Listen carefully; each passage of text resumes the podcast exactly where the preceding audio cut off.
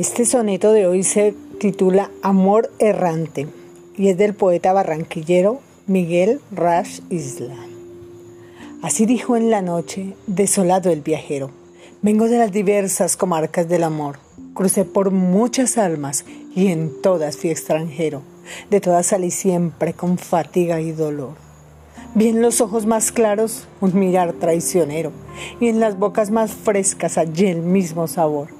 No hubo brazos capaces de hacerme prisionero, ni carnes que temblaran con un nuevo temblor.